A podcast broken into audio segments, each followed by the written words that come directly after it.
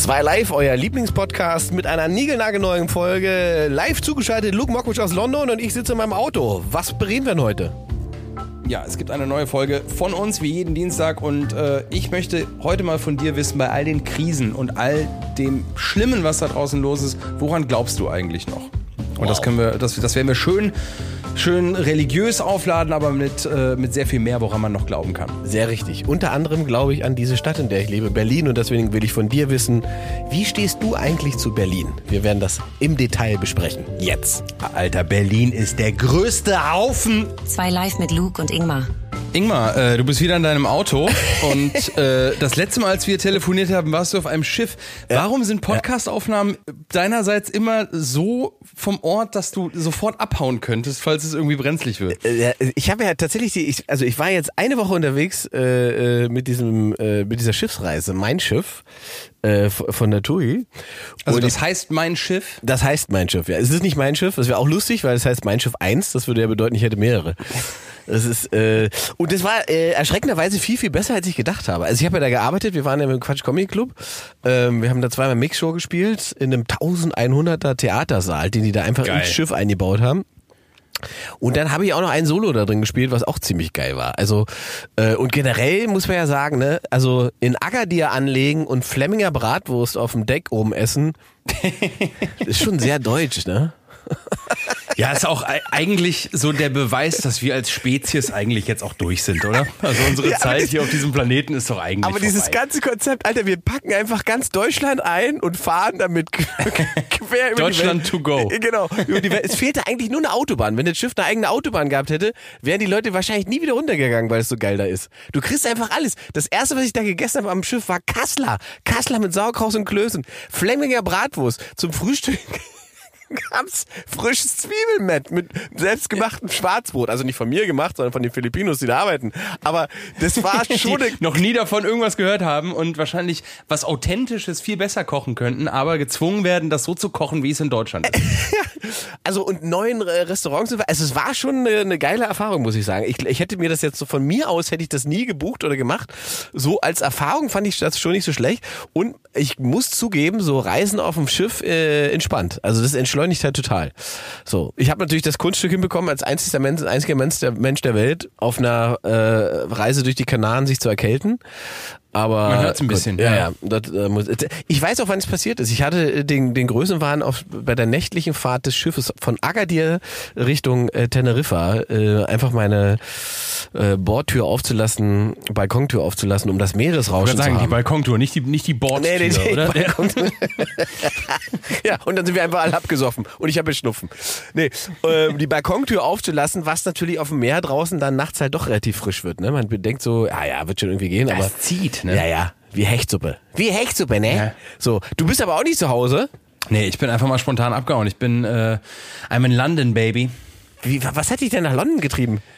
Ach, ich, ich, äh, ich krieg dann ab und an mal so ein, immer so ein Rappel und dann, dann möchte ich auch so ein bisschen, also das, was du ja dann auch hattest, so Deutschlandflucht, aber du bist ja dann quasi in, in ein anderes Deutschland geflüchtet. Ich äh, habe ja hier studiert, ich habe viele Freunde hier und äh, gehe tatsächlich manchmal einfach für mich ein paar Tage hier nach London und guck mir fünf Shows in drei Tagen an. Also ich komme gerade von einer äh, Impro-Show am Leicester Square Comedy Theater. Ah, Gestern habe ich The Little Big Things geguckt. Das ist the hottest ticket in town right now. Und ich liebe einfach Engländer. Engländer sind, äh, ach, die sind so geil höflich. Und die, äh, die, die klingen einfach alle wie so, die klingen alle wie alle acht Harry Potter Filme.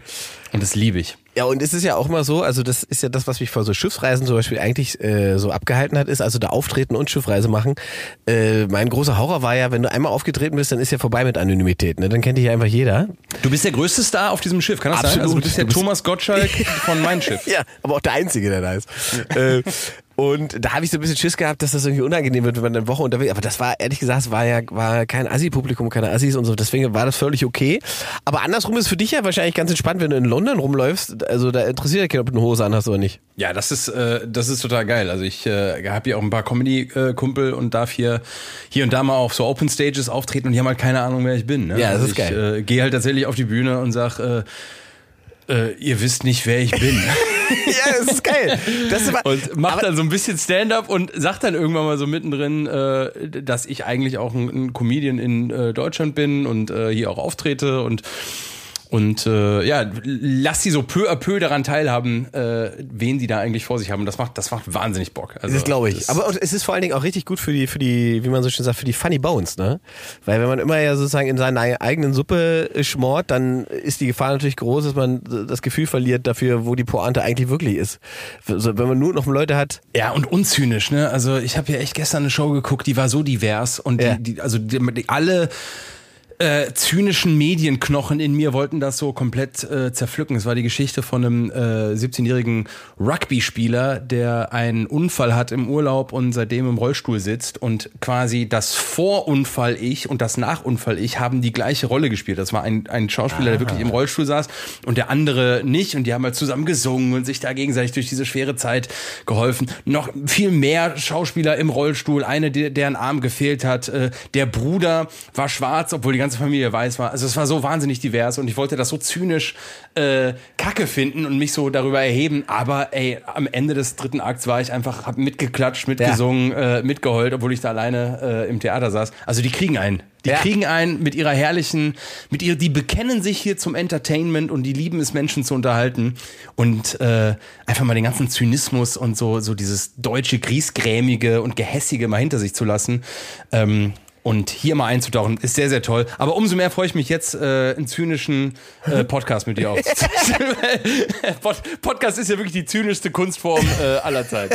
Ich möchte an der Stelle erstmal meine Enttäuschung geradezu äh, äh, äh, Empörtheit, deutsche Empörtheit äh, kundtun. Ich habe nämlich gesehen, gerade als ich äh, hier noch in mein Auto gelatscht bin, äh, dass unsere Spotify-Bewertung von 4,6 auf 4,4 abgesunken ist. Oh nein. Das geht natürlich eigentlich nicht. Ne? Das ist so, also da muss man ganz klar sagen, wer das hier hört und schlechter als mit fünf Sternen auf Spotify bewertet, der sollte bitte sich löschen und auch sein Leben. Ich wusste gar nicht, dass es eine Spotify-Bewertung gibt. Man ist geht das mit, kann man das kommentieren auch? Ja, man kann das mittlerweile auch kommentieren. Das wusste ich auch nicht. Das habe ich auch erst das gesehen, als ich ähm, äh, auf die Sterne geklickt habe. Es haben schon wahnsinnig viele äh, auch bewertet, Ja? aber ey, lass doch mal ein Abo da. Wollte ich jetzt nicht sagen, aber das ist mir so rausgerutscht. Ähm, lass doch mal ein Abo 4,4. da. Also wenn es ein Restaurant wäre in London, würde ich da nicht essen bei Google Maps, wenn es nur 4,4 ist. Also wenn unser Podcast ein Restaurant wäre, würde ich sagen, mm, Aber nee, jetzt, guck mal, da machst, du, nicht. da machst du den Fehler, den mein bester Kumpel Tobi auch immer macht. Grüße an Tobi. So, ja, Grüße an Tobi. Den schleppe ich ja auch oft in Restaurants, wo er vorher dann die Google-Bewertung anguckt, sagt, ah, wollen wir da wirklich hingehen? Das ist nur 4,2. Und ich sag, ja, die Leute, die da hingehen, für die ist das 4,2. Nicht für die Allgemeinheit. Also es kommt immer darauf an, wer in so ein Restaurant geht und was das Zielpublikum ist und was der Anspruch von diesen Leuten ist. Und das ist natürlich bei unseren Hörern sehr, sehr hoch. Ja, also du meinst, Kunden, die da essen und das Produkt konsumieren, was es da gibt, sind gar kein repräsentatives Abbild für eine Bewertung. Richtig. Das macht Sinn.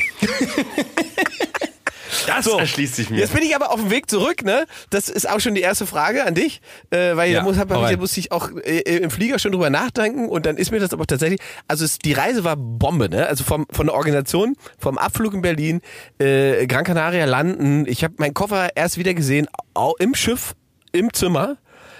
Das hat mich durchgehend nervös gemacht, aber es hat perfekt geklappt und zurück hat auch perfekt geklappt, bis wir in Berlin gelandet sind. Natürlich. Bis wir in Berlin gelandet sind, dann haben wir erstmal 20 Minuten Aufenthalt auf dem Rollfeld gehabt, weil irgendwer vergessen hat, die Busse zu bestellen. Ja. Und wenn die Busse nicht bestellt sind, dann hat natürlich auch keiner äh, den, den Kofferjungs Bescheid gesagt. Das heißt also, die hatten auch 20 Minuten Verspätung, dann sind die Busse äh, 20 Minuten zu spät gegangen, dann sind wir alle runtergefahren, habe ich irgendwie noch eine halbe Stunde am Band gesessen, bis dann irgendwann der scheiß Koffer. Und da dachte ich wieder, das ist schon echt, das muss sich so eine Stadt auch echt leisten wollen, ne? Und So. das ist schon der gute, das ist der gute Flughafen, ne? Das ist der neue, gute, Das ist der schicke. neue, das ist der Berliner, das ist ja eigentlich, der Flughafen ist ja nicht mal in Berlin, der ist ja in Brandenburg, das ist das Geile an dem Ganzen, der ist ja in Brandenburg. Ähm, und das bedeutet auch, dass Brandenburger Taxifahrer dich vom Flughafen nach Berlin reinfahren und Berliner Fahr Taxifahrer von, von Berlin raus dich rausfahren. Und jetzt sind das ja zwei verschiedene Taxi-Innungen, jetzt kommt das Geilste. Der Brandenburger Taxifahrer, der dich reinfährt, darf niemand mit rausnehmen und der Berliner Taxifahrer, der dich rausfährt, darf niemand mit reinnehmen. Das ist Deutschland. Das ist Deutschland und das, deswegen Das sind die. Fahrten doppelt so teuer. Ach was? Das Aber ist es so wie in Berlin, dass du, äh, also die Taxifahrer in Berlin sind ja eigentlich alles so erfolgreiche äh, Magister Germanistikstudenten, Kann die passieren. äh, total viel auf. Ist es in Brandenburg genauso oder ist Nee, da in more schon- ways than one Ja, Rechtsverkehr? ja, ich glaube, das ist eine andere, das ist auch eine andere, also das ist wirklich ein anderer, Schnack, ein anderer Club, würde man sagen, ne? Das ist wahrscheinlich schon wie 1860 gegen FC Bayern. Also das, ist, das ist, glaube ich, einfach ein ganz anderer Ansatz. So, ähm, aber da habe ich darüber nachgedacht, wie stehst du eigentlich zu Berlin? Was bedeutet dir Berlin? Ich meine, du bist ja so eine Köln-Nase, immer noch. Mhm. Ich habe genau, ich habe das, also das ist die Frage für heute. Du fragst mich, Ja, äh, wie- weil ich erinnere mich ich düster, dass du Berlin? 2017 mal so einen äh, kurzen Gedanken hattest, äh, auch hierher zu ziehen. Ich wollte mal nach Berlin, ich wollte zweimal in meinem Leben nach Berlin ziehen. Zu, ganz zu Beginn meiner Karriere, also als ich mit dem Studium durch war. Ähm, und meine Brüder äh, auch da waren und ich auch Freunde da hatte, dachte ich, ja, vielleicht be beginne ich quasi in Berlin Ja. meine Comedy-Karriere und sie wäre anders gelaufen, glaube ich. Also ich Here- finde, here die, Co die Comedy-Szene spaltet sich ja auch ein bisschen auf in Berlin versus äh, Köln. Und das ist auch so ein bisschen unsere Verbindung zueinander, weil eigentlich können diese beiden Lager sich nicht ausstehen. Das stimmt, ja. Also, ja. Weil ihr alle Fasching seid und wir alle cool. Genau, also ihr seid zu cool und wir sind witzig. Das ist so ein bisschen der Unterschied. Und deswegen können wir uns nicht ausstehen. Äh, ja, Berlin. Ich habe vier Brüder in Berlin. Ah, die sind alle hier. Die sind alle, also äh, vier von fünf. Einer ist noch in Köln. Ich habe vier Brüder. Und äh, was auch sehr Berlin ist, also einer ist Schauspieler am DT, am Deutschen Theater, und das ist auch sehr erfolgreich, er macht das super. Was die anderen drei machen, ehrlich, ehrlicherweise Weiß weiß ich das keiner. nicht. ich weiß nicht genau, was die beruflich machen. Und das ist auch schon sehr Berlin. Also die, wenn du einen Berliner danach fragst, was er beruflich macht, dann äh, kommt meistens so, ja, also dann, dann kommen nur so Worte, ja, also ich verbinde, also eine, ich habe eine, Agentur und hier Genau. eine Deadline und Viel äh, Medienbranche und ja. und äh, Open Space äh, äh, Büros und so weiter. Ja, aber eigentlich wird, ich habe das Gefühl, Berlin wird eigentlich nur von reichen Zahnarzteltern aus äh, Baden-Württemberg finanziert. Und äh, dann darf man sich da so selber da selber finden. Aber ich mache das jetzt mal wie so ein CEO, äh, Ja. der so ein Feedbackgespräch gibt und Ja. fang mal mit den positiven Dingen an. genau. Dann wird es nicht gleich wieder so zynisch wird. Sag Nein, doch mal genau. erstmal, was geil ist an Berlin. Dann fang doch Ich mal find- damit an. Ich finde, also erstmal, ich finde es geil, dass Berlin dieses dieses Weltstadt-Ding partout nicht mitspielt. Also wenn ich jetzt, äh, da fängt es beim Flughafen eigentlich schon an, ne? dass diese Weltstadt es nicht mal hinkriegt. London hat vier Flughäfen. Vier. Und Berlin, ja, ni- nicht mal einen, wenn man ehrlich ist, wenn man sagt, dass der, dass der Flughafen in Brandenburg ist. Also allein das, dieses Thema, dieses sich auflehnen gegen das, wie man Weltstadt zu sein hat, das, das, das finde ich sensationell. Hier gibt's in, äh, in London so einen riesigen M&M-Laden. Und das ist, dass Berlin auch bei so einer Scheiße nicht mitmacht, dass es sowas nicht gibt. Dieser M&M, der ist riesig. Das sind 3000 Quadratmeter, wo es M&Ms gibt, wo eine Riesenschlange davor ist, weil anscheinend das so ein Seit wann sind M&Ms Kult? Also das ist ja einfach nur groß dahin gebaut worden und seitdem glauben Touristen, dass man dahin muss, weil es nur M&Ms an diesem Riesenladen. Das stimmt doch nicht. Die gibt's überall und es gibt keine emotionale Verbindung zu M&Ms. Die brauchen keinen großen Laden. Aber dass Berlin da nicht mitmacht, das das das finde ich Lieber Luke, der M&M Store Berlin wurde 2021 eröffnet und befindet sich am Kurfürstendamm. Zur Eröffnung waren unter anderem Riccardo Simonetti und Jana Inazzarella geladen. Riccardo Simonetti reagierte beim Betreten des Ladens. Ich bin total geflasht. Das sieht aus wie ein riesengroßes Regenbogenmuseum, oh mein Gott. Jana Inazzarella sagte damals, dieser Tag ist der Wahnsinn. Ein Traum wird wahr. Drei Etagen purer Freude hier in Berlin und ihr werdet durchdrehen hier, so wie ich. Stark. Auch Fußballvereine finde ich auch, dass, dass jede Hauptstadt der Welt hat einen Fußballclub, der eigentlich in den Top 3 mindestens spielen Jetzt muss in der Liga. vorsichtig. Ja, und also ich, äh, ich state ja nur Fakten. Also Dafür der ist unsere Mannschaft Hauptstadtclub, sehr, sehr divers. ja.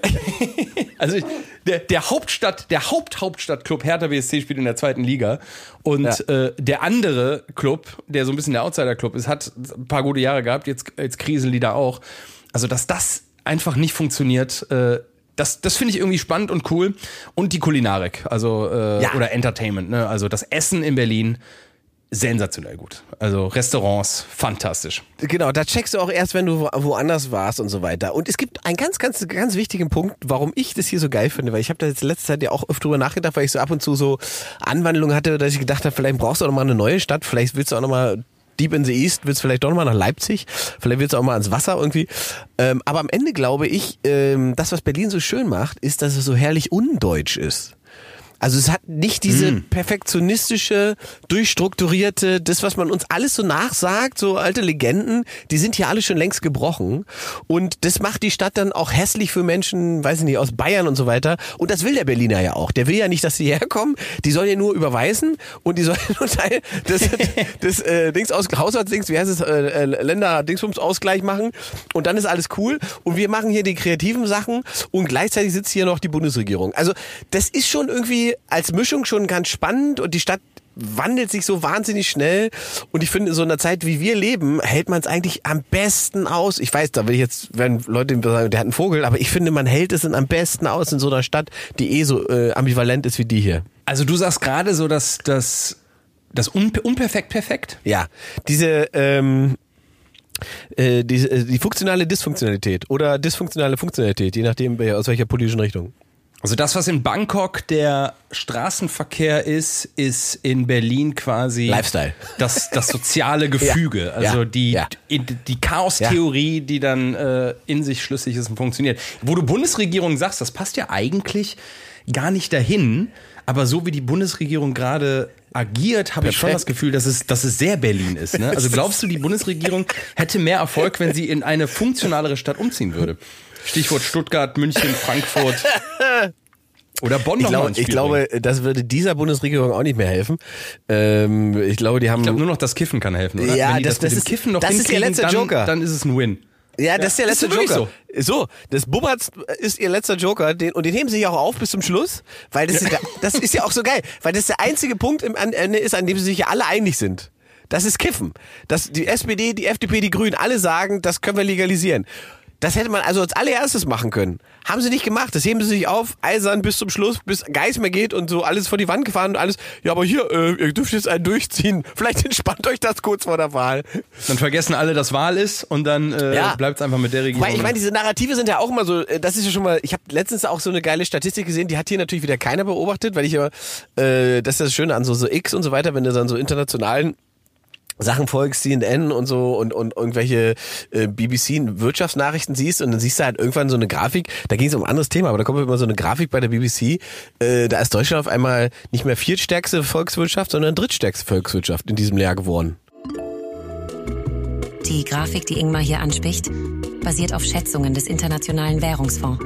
Laut Untersuchungen des IWF werde das nominale Bruttoinlandsprodukt hierzulande im Jahr 2023 bei 4,41 Billionen Dollar liegen, während Japan knapp dahinter mit 4,22 Billionen Dollar auf Platz 3 liegt. Platz 1 belegt die USA und Platz 2 China. Ist jetzt keine Nachricht, über die wir hier in diesem Land geredet hätten, könnt ihr mich nicht dran erinnern. Natürlich nicht. Nein. Aber dass Deutschland irgendwie gegen Österreich verliert, das Ja, ist genau. groß in den Schlagzeilen. So, und da habe ich auch gedacht, das ist so crazy, dass wir, ist das, also ist, ich das, vielleicht war das ja auch lange Zeit Teil unseres Erfolgsgeheimnisses hier in diesem Land, dass wir eigentlich nie mit irgendwas zufrieden waren. Aber diese ganze Griesgrämigkeit ist natürlich dann in einer echten Krisensituation, glaube ich, doch auch kontra, kontraproduktiv, oder? Das ist ja so ein, weiß ich nicht, der Berliner hat sich ja so eingerichtet in dem Nicht-Funktionieren und improvisiert sich dann so durch. Ähm, aber ich glaube, der Rest des Landes leidet ganz schön.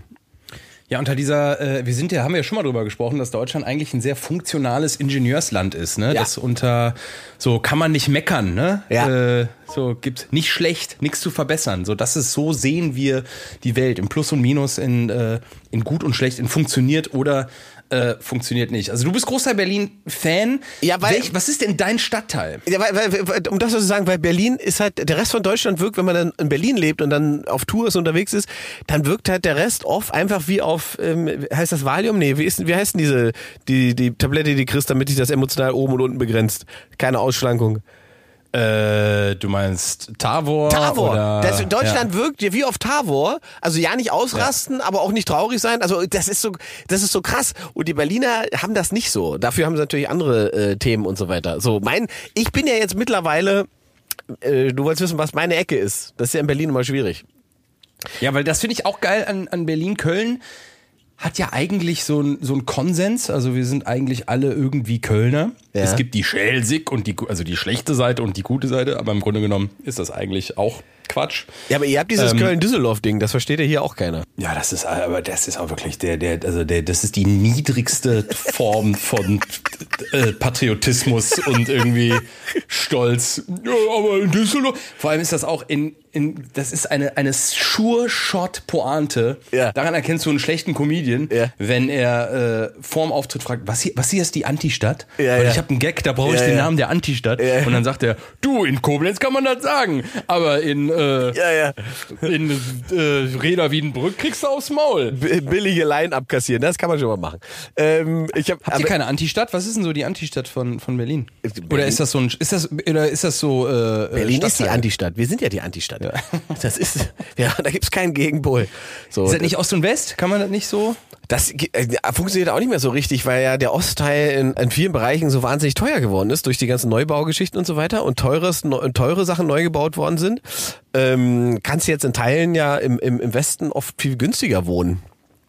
Du Also- bist ein Mittekind, ne? Ich bin jetzt Mitte, ich habe ja zehn Jahre in Schöneberg gewohnt, äh, Berlin-Schöneberg und zwar Oh. Das ist Westen, ne? Das ist schicker Westen. Ja, das war noch, das war das, das war sozusagen der ruhige Teil, Ja. un, quasi gefühlt unberührt, ein paar Studenten und so, ein paar schöne Ecken und ein paar schöne Kieze und so weiter. Aber jetzt ist es ja richtig angesagt, das ist richtig teuer. Da, wo ich früher gewohnt habe, da waren eigentlich nur, also da gab es einen Dönerladen vorne, Leute, die nachts besoffen rumgegrölt haben, vorne eine Tankstelle. Und jetzt sind da einfach so Lofts hochgezogen, direkt ähm, an einem Baumarkt, wo auf dem Baumarkt oben äh, ein Fußballplatz für Kinder draufgesetzt ist, mit einer Brücke rüber in den neu gebauten Stadtpark und so eine Scheiße. Richtig abgefahren. Boah, krass, das ist das, was du gerade machst, ist die 2023-Version, wie wenn so ein Opa zeigt, sagt, so, das hier waren früher alles Olivenhaine. Ja, das, und das Geile ist, das, Das Geile, waren alles es- Olivenhaine hier. Ohne Scheiß. Aber das war hier früher nur eine Dönerbude und ein Baumarkt. Und das Geile ist, du kannst es in Berlin alle fünf Jahre machen, wenn du die Stadt fährst. Du kannst, du kannst alle fünf Jahre fühlst du dich wie ein Opa, weil du irgendwo hinkommst, wo du warst und wo einfach alles komplett anders aussieht. Weil entweder irgendwer was weggerissen hat oder eine Gasleitung explodiert ist oder alles neu gekauft wurde, neu gebaut wurde. Ja, es ist, äh, ich, äh, meine Brüder wohnen in Neukölln. Ja. Also da, da laufe ich mit denen dann da lang und Studenten und Gangster. Ja, ich habe das Gefühl, das ist, äh, also das ist ja so eine Bar. Ich lache mich immer kaputt, weil ich sag so, ey, wisst ihr eigentlich, was für ein Klischee hier eigentlich alle bedient? Das ist ja wie, als ob so ein, so ein Netflix-Regieassistent so diverse Komparsen reinschickt. So, und jetzt, jetzt die blauhaarige Non-Binäre, jetzt der, der Asiate, der einen grünen Papagei auf der Schulter hat. Jetzt die Lesbe mit zwei Köpfen. Also es ist ja wirklich so absurd. Und die sehen alle so verrückt aus. Und Ja. alle spielen diese, diese Behauptung. Und ich, ich äh, laufe da so durch und, und, und, und kann das fast nicht ernst nehmen. Wie alternativ. Also ich, ich glaube fast diese Alternativität nicht. Ja, ich, ver- ich befürchte ja ehrlicherweise, dass das, das ist leider auch oft gar keine Alternativität, sondern es ist auch schon eine Konformität. Also es ist ja dann auch Ausdruck von einer Uniformiertheit, weil du siehst die blaue Haare ja nicht einmal am Tag, wenn du herumläufst, sondern du siehst sie ja zehnmal. Ähm, und alles, was Es gibt so, keine guten Friseure in Kreuz, in Neukölln. So, äh, wenn man jetzt da so langläuft. Also. Ja, ja, da, also in Neukölln läufst du oft rum und denkst so, wenn du Frisuren siehst, was, was will sie mir sagen? Der Friseur und ich, wir nehmen beide Ketamin oder was? Also das ist also so eine, wo du einfach nicht genau checkst, was die Idee war, als sie hingegangen ist, weißt du? Wo du denkst, was- man geht doch nicht zum Friseur und sagt, machen wir mal vorne ein Dreieck und hinten rasierst du weg. Was, also, und welcher Friseur sagt dann, das ist ein geiler Plan, das machen wir. Geil, habe ich auch. Ja, 25 Euro. So, Ja, aber also, es ist schön, was du sagst, dass, dass, dass, die, dass die, die, die Konformität da eigentlich in der, also die, das ist eine Dekonstruktion von Normen, aber die ja so genormt ist, dass die Dekonstruktion fast schon das neue Mainstream ist. Richtig. Und andersrum bist du halt, wenn du dann sozusagen Anführungszeichen andersartig da aufschlägst, in Anführungszeichen normal, wie diese Leute normal in anderen Bezirken definieren, bist du der Outsider und wirst auch so behandelt. Ja. Also das ist auch nicht so ein, so ein hohes Toleranzlevel andersrum. Ja, das ist, äh, das ist für mich echt Neukölln. Ähm, ich habe auch mal viel Zeit äh, im Prenzlauer Berg verbracht. Das fand ich gar nicht immer, das fand ich gar nicht so schlimm, wie es immer. Ja, aber ist äh, es nicht, also, aber das muss man ja erklären. Das ist ja im Prinzip, ähm, das sind im Prinzip vier, vier oder fünf U-Bahn-Stationen. Und das ist aber, wenn du in U-Bahn reingehst, Prenzlauer Berg nach Neukölln fährst oder andersrum, das ist, als wenn du den Planeten wechselst. Absolut, total. Ja. Ja. Und das ist schon krass. Du kommst halt einmal raus, wie gesagt, Studenten und Gangster und überall ist, weiß nicht, ob das Haus einstürzt oder ob das eine neue Bar wird. Äh, Das ist dann Neukölln und wenn du andersrum Prenzlauer Berg kommst du raus, ständig eine Mutti mit dem Lastenrad und äh, Ja, zwei süße kleine und so. Torbenjungs und so. Also das ist schon krass und äh, wie du sagst, da kann man sich aber auch, äh, da fühlt sich dann sozusagen auch ein ganz anderes Klientel total wohl. Jetzt habe ich Freunde in Friedrichshain Ja? besucht Osten. und das fand ich war eine ganz schöne Mezzo-Mix eigentlich aus beiden Welten. Also du hattest ein bisschen, also du, du es, es roch schon noch nach Crack. Das, Aber das aber, Gute. Aber das gute Crack, genau. ja, es, also es, es war echt äh, auch kulinarisch geil. Das war, äh, das sind auch so hier so äh, meine Freunde klassische Dings, Double Income, No Kids. Ähm, Mitte 30, wohnen in einer schönen äh, Loftwohnung und denen geht's da richtig gut. Also wenn du so ein bisschen so im Leben angekommen bist und das nötige Kleingeld hast äh, und keine wirklichen Verpflichtungen, also du kannst einen Hedonismus noch leben, dafür ist Berlin eine Sensation. That's the point.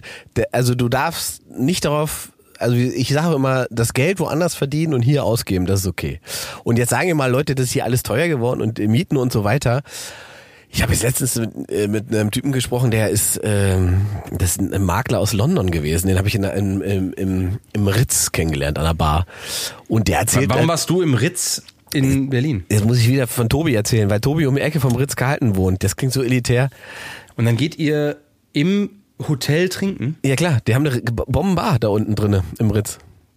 Das ist fußläufig 50 Meter und die machen. Trinkt ihr in der, das ist aber, das ist wie wenn man in Köln im Savoy quasi einen Drink nimmt als Kölner. Ja, aber es ist fußläufig einfach perfekt für uns beide. Also er wohnt ja tatsächlich da um die Ecke. Ich äh, gehe da spazieren abends und dann enden wir oft einfach im Ritz, weil die haben einfach, die haben einfach eine geile Bar. Äh, dann singen da noch manchmal ein paar Leute ganz nett und so. Und es ist halt immer eine gute Show. Ne? Du sitzt da und kannst immer die anderen Tische beobachten, hast immer was zu reden, da passiert immer was. Und wir kriegen da einfach auch einen geilen Big Lebowski, äh, White Russian. Oh.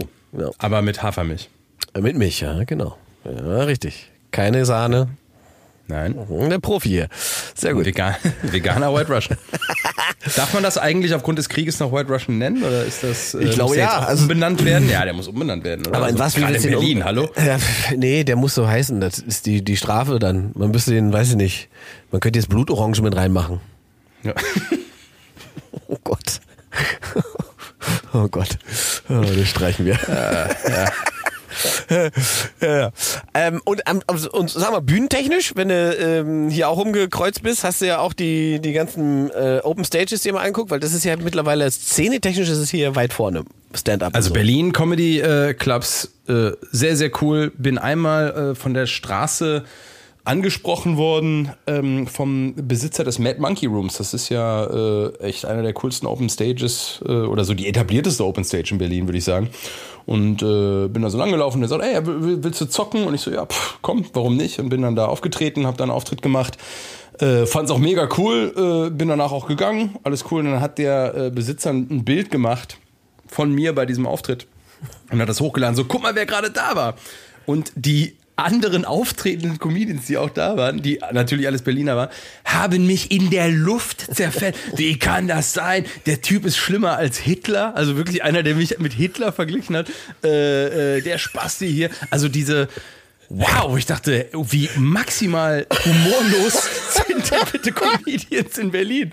Äh, so, das sind doch Kollegen. Und das war noch vor meinem Shitstorm und alles. Also das war noch vor, äh, wo es einen einen Grund hätte geben können, mich äh, so abzulehnen. Aber das fand ich in Berlin schon, schon äh, extremst heftig. Aber falls du, falls du über nachdenkst, wie irgendwann deine Biografie heißen soll, ne? Schlimmer als Ja. Hitler ist es, glaube ich. Ja, oder? Luke Mockridge, schlimmer als Hitler. Das ist doch perfekt. bin auch schon mit Putin verglichen worden äh, in einem Aber tatsächlich äh, gibt es da so eine Podcast. äh, in dieser äh, gerade was diese in äh, Anführungszeichen alternative Stand-up-Szene, wie sie es ja dann gerne selbst auch nimmt, äh, da gibt es ganz viele so Vorbehalte gegen kommerzielle Acts. Das ist so. Habe ich selber auch erfahren dürfen und spüren dürfen, dass man mir so das Gefühl gibt, äh, naja, so doll ist es nicht, was du machst und kannst. Ähm, meistens hält das aber nur so lange, bis man dann mal live aufschlägt und die sehen, okay, da gibt's doch noch einen Unterschied. Ja, und das ist ja auch so ein bisschen das, der, der Zauber unserer Dynamik, Ingmar, dass ähm, ich bin quasi dein ich bin dein Schlüsselloch in die große Mainstream-Welt und äh, du gibst mir so ein bisschen den Indie-Schlag. Also ich krieg so durch dich so ein bisschen die Realness der Stand-Up-Szene Berlins und ich zeig dir hier äh, Kaviar und Kokain äh, im Savoy in Köln.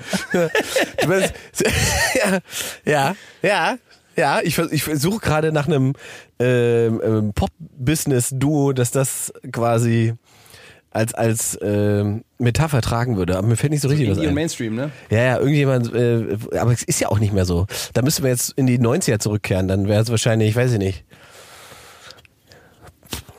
Ja, keine Ahnung. Mein lieber Ingmar, meinst du so wunderbare Paarungen wie Bushido und Karel Gott, Helene Fischer und Shirin David? Oder vielleicht Heine und Rammstein?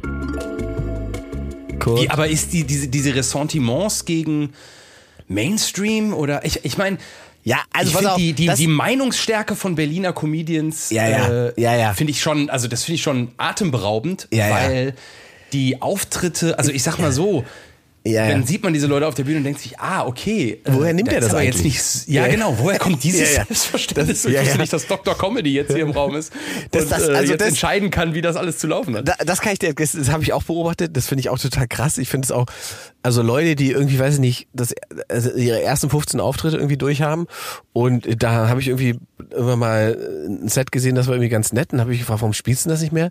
Und dann kommt er als Antwort, nee, das ist abges abgespielt. Louis C.K. spielt auch nicht ständig dasselbe. Und ich denke so, Alter, Weißt, wo ich denke, Alter, was ist, wie viel Größen waren? Muss, so, Und vor allen Dingen stimmt es auch faktisch nicht. Louis C.K. hat die ersten 15 Jahre immer dasselbe gespielt. Ja, bis er klar. so raus hatte, dass er wusste, wie er innerhalb eines Jahres 45 Minuten neues Material rauskriegt. Also sich hinzustellen und zu behaupten, der würde ja auch nicht ständig dasselbe spielen oder äh, deswegen musste man Material, was gerade irgendwie mal gut funktioniert hat, dann auch wieder wegschmeißen oder das darf man dann nicht mehr spielen. Das ist so eine komische, seltsame, künstlerisches Verständnis. Und ja, aber du das, hast gesagt behaupten, ne? Also Ja. ich finde, es ist, es ist eine Behauptung. Ja, ja. Also und da ist in Berlin, finde ich, ganz, ganz viel. Also es ist generell, es ist nicht nur in der Stand-Up-Szene so, sondern generell ganz viel, hier bin ich und ich behaupte jetzt mal XY zu sein, weil ich mich danach, äh, weil, weil mir danach ist. Ja, Und wenn du dann aber tiefer bohrst, dann fällt das so ein bisschen in sich zusammen, das gebaute Konzept. Ja, ich, ich glaube, ja, das Problem ist halt, dass nicht mehr so wirklich viel gebohrt wird. Und das ist aber nicht so ein Comedy-Thema, das ist, glaube ich, ein generelles Thema. Ähm, bei allen Kunst- und, und Entertainment-Formen ist sozusagen mittlerweile die Behauptung wichtiger als das, was dahinter kommt. Also man kommt sehr, sehr weit mit der Behauptung erstmal. Ähm, und keiner guckt so richtig, auf welchem Level findet denn das überhaupt statt? So. Und das, ich, das, das ist auch, was ich beobachte bei Stand-Up ganz stark. Wenn ich dann, ich bin ja wie gesagt öfter dann auch Mad Monkey und so und sehe dann auch oft echt junge, talentierte Leute und so, wo ich denke, ganz geil. Und wenn ich den ein halbes Jahr später sehe, sehe ich, da stellt man, stellt man fest, da ist nichts passiert irgendwie. So, da denke ich mir, hä, wieso, wieso passiert da nichts so? Und dann, also sozusagen an der Qualität, am Zeug auf der Bühne. Und da gucke ich mir irgendwann die Instagram-Seite von dem an und stelle fest, okay, der hat vor einem halben Jahr einen Clip gehabt, der hat irgendwie 400.000 Aufrufe gemacht und seitdem macht er nur noch das. Ja, ja. Das hast du in der, das hast, genau das hast du in unserer ersten Folge bereits erzählt. Hab ich schon erzählt, als wir ne? Ja, als wir gesagt haben, Mann wird's wieder lustig, hast du genau diese, Ja, ja, äh, diese Beobachtung erzählt. Also man, und daraufhin habe ich gesagt, äh, man jagt das Ergebnis und nicht mehr die Aufgabe. Ja, ja, ja, Das sind wir da, so genau, gut, da, die, da, kommen, wir, äh, ja, kommen, wir ja. da, kommen wir da wieder raus. Sehr, sehr gut. Nee, das ist also äh, tatsächlich, und das andere Thema ist, und da, das ist sozusagen der linksgrün versiffte Teil der Stadt, der sagt, Geld verdienen an sich ist verpönt. Weil meine Eltern es schon für mich getan haben. Ja, wahrscheinlich ist es so, oder aber, weil meine Eltern auch nie Geld verdient haben. Das könnte ja auch eine Haltung sein. Ja, oder so, ja, ja. Das geht auch beides. So, und, und das ist auch etwas, was ich zum Beispiel nie hatte. Ich habe sozusagen nie ein Problem damit gehabt, äh, der Sache einen Wert zu geben ähm, oder eine Zahl drauf zu schreiben, weißt du? Und das hat für mich gar nicht was damit, das hatte für mich nie was damit zu tun, ähm, dass, dass, dass irgendeine Form von Kunst entwertet oder so weiter, sondern ich finde das eigentlich völlig legitim, dass man für was bezahlt wird, was man aus Überzeugung gut kann. So. Zur Not auch auf dem Schiff. Ja, auf dem Schiff. Da habe ich gar keinen, habe ich wirklich nicht so einen Schmerz mit. Weißt du? So. Und ich, ich also der, der Unterschied ist, vor fünf Jahren wäre so eine Schiffsnummer bei mir einfach in einem riesigen Desaster geendet. Da hätte ich wahrscheinlich äh, aufs Rettungsboot steigen müssen und irgendwo wäre unterwegs irgendwo ausgestiegen. Ähm, Bist du zahmer geworden? Also ich erinnere mich auch an den äh, Ingmar Stadelmann, der bei der Weihnachtsfeier am Quatsch Comedy Club. Oh Gott, bei was hast du nochmal gesagt? Äh, Sparkasse war das. Sparkasse, genau. Ja, die Sparkassennummer. Äh, nee, ich glaube nicht, generell bin ich nicht zahmer geworden, ähm, aber ich unterscheide mittlerweile viel, viel stärker, ob ich quasi, also ob ich heute Dienstleister bin, also eingekauft worden sagen, bin. aber du musst die, du musst die, die, die Sparkassen-Story jetzt auch kurz nochmal anreißen. Also du kannst nicht erwarten. Das ist auch einer der 4,4 äh, Gründe, dass du einfach voraussetzt, dass Leute alle Facetten deines Lebens Oh, okay, wissen. das stimmt. Das ist Was war denn mit der Sparkasse im Ja, Comedy Club zur Gut, dass du fragst, Luke. Das ist natürlich auch geil. Es könnte natürlich sein, der Podcast ganz spannend, aber deuten zu viel an, reden zu wenig die Ja, Geschichten. Ja. Konkret. Konkret war das so, dass der, dass die, Sp- ich glaube Sparkasse Berlin oder so, sie haben damals Quatsch Comedy Club Weihnachtsfeier gebucht, äh, Ole Lehmann hat moderiert, ich weiß gar nicht, wer die anderen waren und so weiter. Das heißt, das ganze Haus war nur Sparkasse. Und ich Ja. bin da rausgekommen, ich glaube, ich war der Zweite. Es lief eigentlich ganz gut an dem Abend ähm, und auch mein Anfang, die ersten fünf Minuten, man hat 15 Minuten gehabt, die ersten fünf Minuten, fünf, sechs, sieben Minuten waren alle gut. Und dann hat der äh, Quatschclub ja so zwei Ebenen, ne? Unten und oben Balkon und so weiter. Und da habe ich so zwei, drei Sprüche nach oben gemacht. Und da kam aber gar nichts. Und dann war unten auch tot. Und irgendwann haben die aufgehört, auf irgendwas zu reagieren.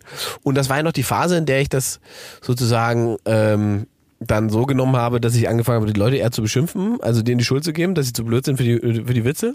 Genau. Und dann ist das ja komplett eskaliert im Sinne, dass die sich komplett mir verweigert haben. Und der Einzige, der noch gelacht hat, das war der Techniker hinten, Franz Schumacher. Franz Schumacher? Ja, ja. Oh. Ich liebe Original Franz Schumacher Lache. Und dann Solange du nicht überzogen hast, wird es gar nicht so schlimm gewesen sein im Quatsch Ja. Comedy Club. Naja. Das ist nämlich die Hauptsache. Ja, das stimmt eigentlich. Und dann habe ich halt irgendwann aus Gnatz nur noch für Franz gespielt und habe immer noch gewartet, bis der ausgelacht hat. Und habe dann weitergemacht. Und der Rest des Saals war aber schon tot. So, und dann muss man ja, wenn die Nummer durch ist, das war ja schon alles schlimm genug, dann geht man einmal ab und kommt nochmal raus, um sie zu verbeugen. Und da bin ich nochmal rausgekommen und die haben halt nicht geklatscht, als ich nochmal rausgekommen bin. Die haben einfach Wow. die haben nicht geklatscht. Beim Schlussapplaus. Ja, beim Schlussapplaus, genau. Haben die nicht geklatscht. ei, ei. Und dann, das ist so klassischer Stadelmann-Move, Ole Lehmann redet heute noch davon, weil er hat Tränen gelacht, habe ich mich einfach anderthalb Minuten verbeugt. Ach geil. Wenn ihr So. mich schon scheiße findet, dann müsst ihr mich auch lange scheiße finden. So, und da bin ich da hinten gegangen und das war natürlich alles ganz furchtbar, weil es natürlich, also es, irgendwie war es auch lustig, aber es war natürlich auch einfach unangenehm hoch 1000. Und der Fehler war ganz einfach. Oben saßen die Chefs, unten die normalen Angestellten. Und als die normalen Angestellten nicht mehr wussten, ob die Chefs das lustig finden, haben die aufgehört zu lachen. Hierarchien Ei. in der Firma. So, Wenn ich- wenn die hat ich- der Berliner einfach mal gesprengt. Ja. Eigentlich war das, ein, das war eine Kunstinstallation, die du da angeboten hast. Ein bisschen so, aber es war, naja.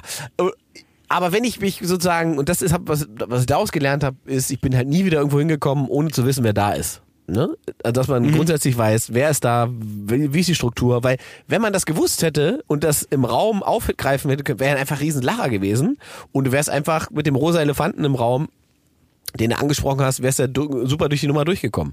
Ist ja immer wahnsinnig viel Psychologie dabei einfach. Ähm, und äh, das habe ich daraus gelernt. Ja, ja. Also das wäre mir, würde mir heute nicht mehr passieren. Das heißt also, wenn ich auf so einem Schiff bin, weiß ich natürlich, äh, die Leute haben keine Tickets gekauft für mich, sondern die gehen dahin, weil das eine Veranstaltung von dem Schiff ist. Ja, so. Das heißt, Dienstleister. Genau, da bin ich Dienstleister. Das heißt, da fahre ich natürlich ein bisschen anderes Programm als das, was ich mache, wenn Leute zu mir kommen und Tickets gekauft haben für 30 Euro, weißt du? Dann Ich sag mal, so. es gibt so zwei Arten von Comedian. Es gibt die Chamäleons und es gibt die, die also bist du Chamäleon oder V?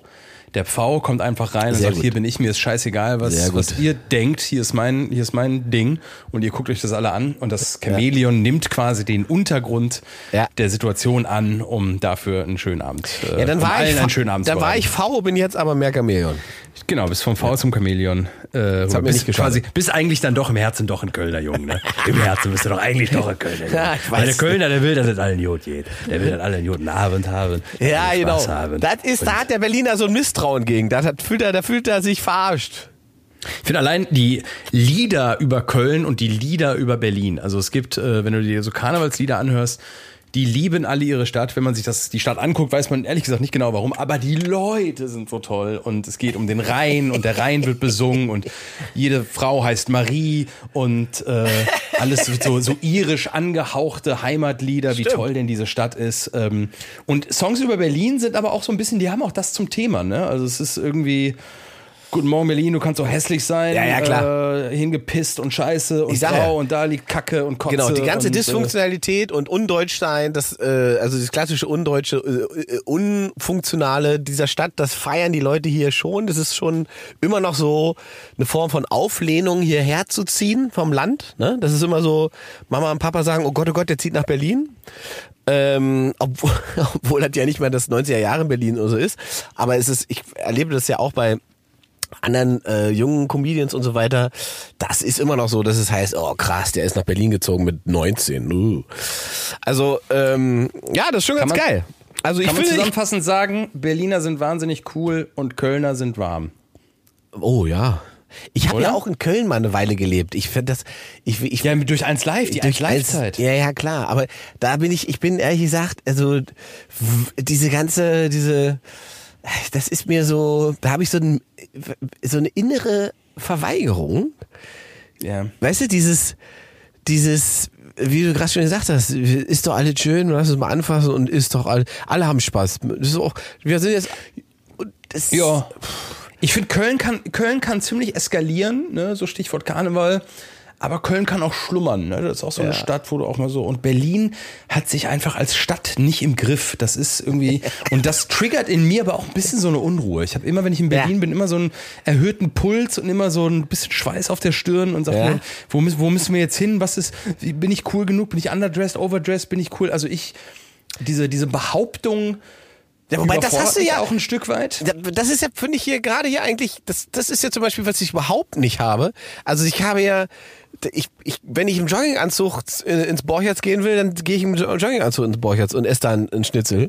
Und das geht auch. Sieht man da coole Promis? da sieht man, also- coole Promis. Da habe ich äh, letztens mit Heidi Klum und Jorge gesessen. Also nicht zusammen am Tisch, aber im selben Raum. Wahnsinn. Ja, und dann Yogi Löw und dann Christian Die Lindner da alle. und die sind da alle.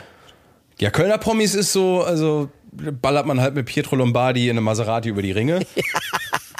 Ist auch gut. äh, das ist so, das haben wir zu, zu bieten. Den habe ich übrigens letztens gesehen bei Moulin Rouge. Äh, wir waren bei Moulin Rouge, wollten uns das angucken und da lief auch Pietro lang. Ach so, und, ich dachte, äh, der ist aufgetreten. Jetzt habe ich ja wirklich.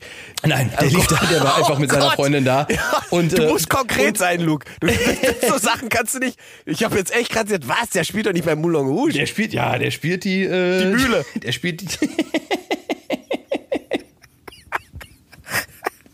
Und äh, der geschätzte Ko- Kollege Andreas Oloff war auch, äh, war auch da. Ich komme bei Moulin Rouge rein und ich sehe Loffi und ich sehe Pietro Lombardi und dachte. Unser Produzent. Äh, unser Produzent Loffi, Grüße an dieser Stelle. Wir haben uns da alle bei, bei Moulin Rouge gesehen und äh, ich dachte, wir hätten echt noch eine, eine mittelmäßige Folge Promi-Dinner äh, drehen können, wir drei. Aber ja, das ist, das, das ist Köln, wa? Also, äh, Ja, gut. ja. Anderes Thema. So, haben wir abgehakt, oder? Was bedeutet Berlin? Ja, jetzt musst du äh, final noch sagen, ob du doch nochmal herziehst oder ob du es sein lässt.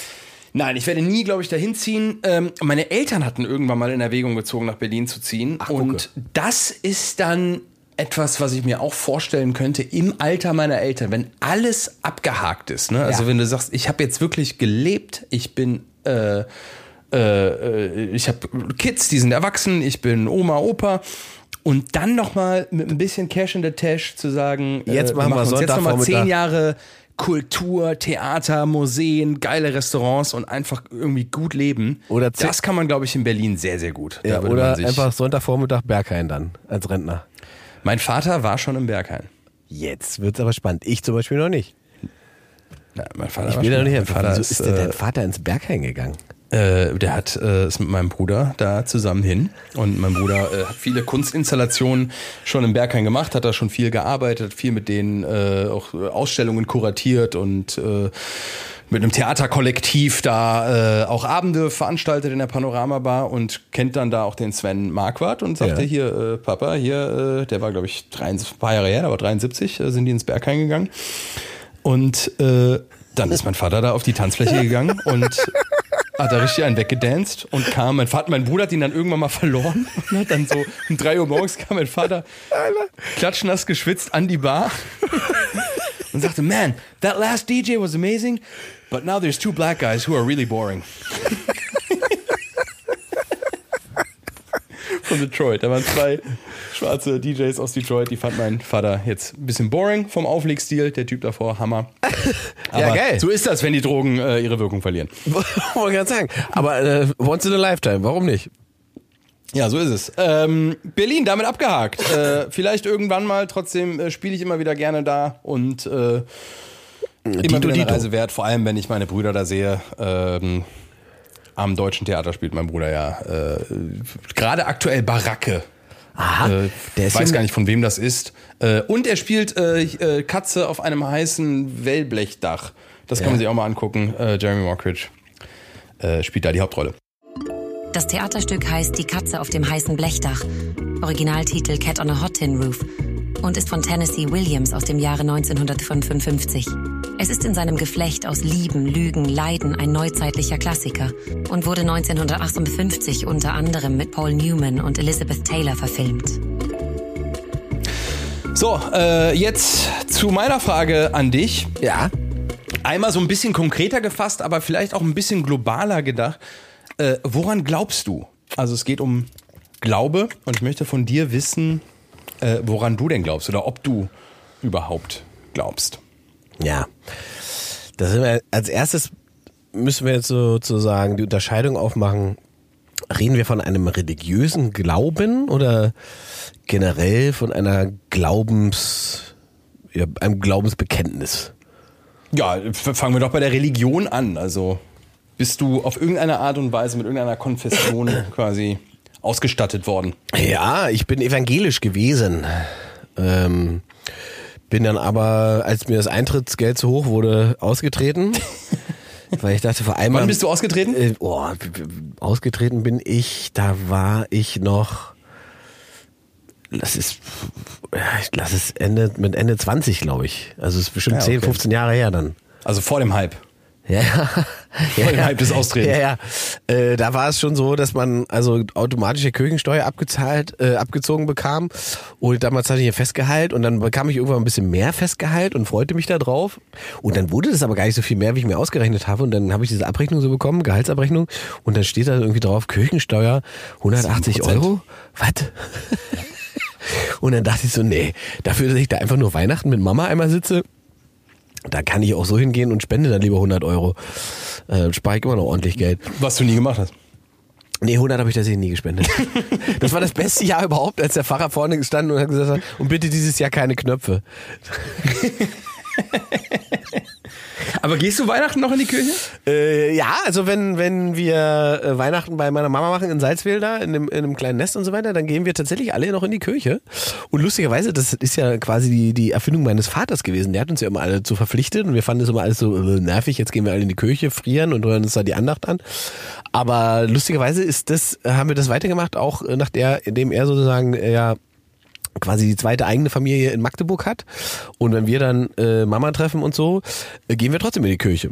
Ähm, und wir haben das auch in Berlin einmal gemacht und haben halt festgestellt, dass das auch das hier anders läuft.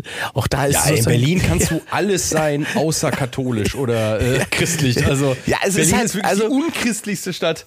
es ist halt auch irgendwie hat's die Stadt hat halt einfach nicht dieses es hat diesen religiösen Touch nicht, weißt du? Das fehlt einfach. Und das haben die halt auch nicht, wenn die halt so eine Weihnachtsveranstaltung machen in der Kirche, bleibt es halt trotzdem zu cool. Das bleibt halt einfach Berliner Pfarrer und so.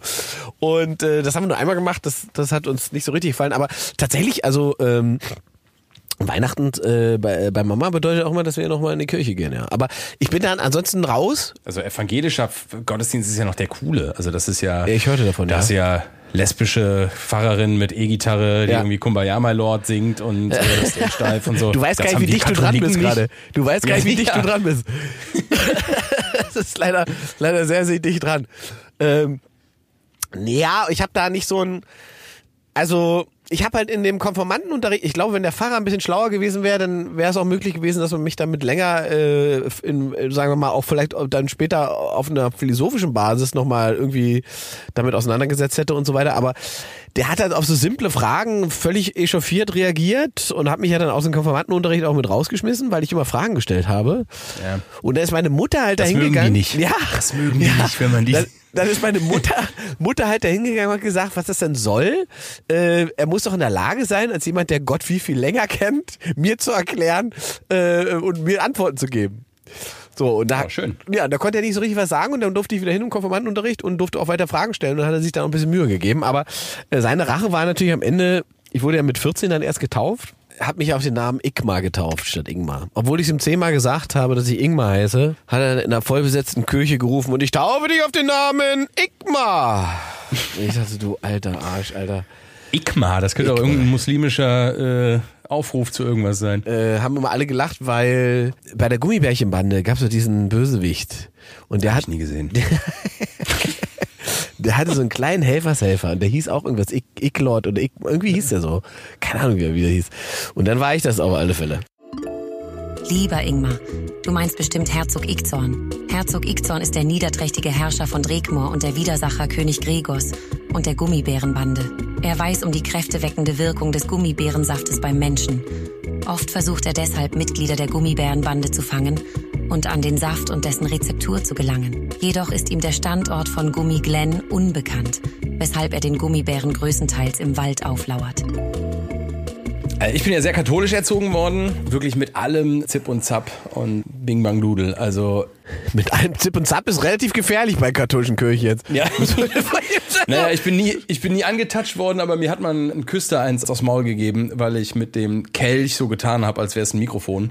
Und dann hat er einfach ausgeholt und mir mit der flachen Hand in die Fresse gehauen. Und dann war auch gut. Ne? Also das war im Jahr, wir reden 1800. 2003. Also Im Jahr 2003 habe ich noch von einem katholischen Küster aufs Maul bekommen und das auch so zu Hause erzählt und ich sag mal so, Und alle so, ja, na klar. Ja, meine Mutter ist nicht hingegangen und gesagt, das geht nicht, sondern so, ja gut, das, äh, ja, dann, dann war das wohl so. Dann wirst du es wohl verdient haben. Ja, ich bin, ich, äh, also ähnlich wie du sagst, ich hätte man über eine Philosophie reinkriegen können. Mir ist es auch damals sehr schlecht verkauft worden, das ganze Konzept. Ne? Also Ja, so ein auch. bisschen mit diesem Gott ist überall, Gott sieht alles, Gott weiß alles, also sehr bedrohlich. Ich glaube, das kennst du auch aus der DDR. Ja. Äh, so diese, Gott ist die Stasi. Gefühl von, Ja. ja, so invasive, Gott ist überall und weiß alles. Also das äh, hat bei mir in jungen Jahren viel dazu geführt, dass ich, wenn ich mich dann einsam oder verloren oder in irgendeiner Situation befunden habe, äh, jetzt klein oder groß, äh, wo man sich dann das gewünscht hätte, dass das, was einem da die ganze Zeit verkauft wird und wozu man hinbeten soll, dann auch da ist, nie gekommen ist. Ne? Also ich weiß noch, wie ich so auf diesen kalten, so November, Dezember, man kann sich jetzt so vorstellen, 7 Uhr zu Fuß zur Schule laufen Momente, alleine dachte so, boah, fühle mich gerade irgendwie nicht gut oder habe irgendwie gerade ein Thema, was ich mit mir rumschleppe. Wäre doch jetzt mal toll, wenn Gott sich zeigen würde. Und äh, der, also der ist War da nie gekommen. Ja, ja.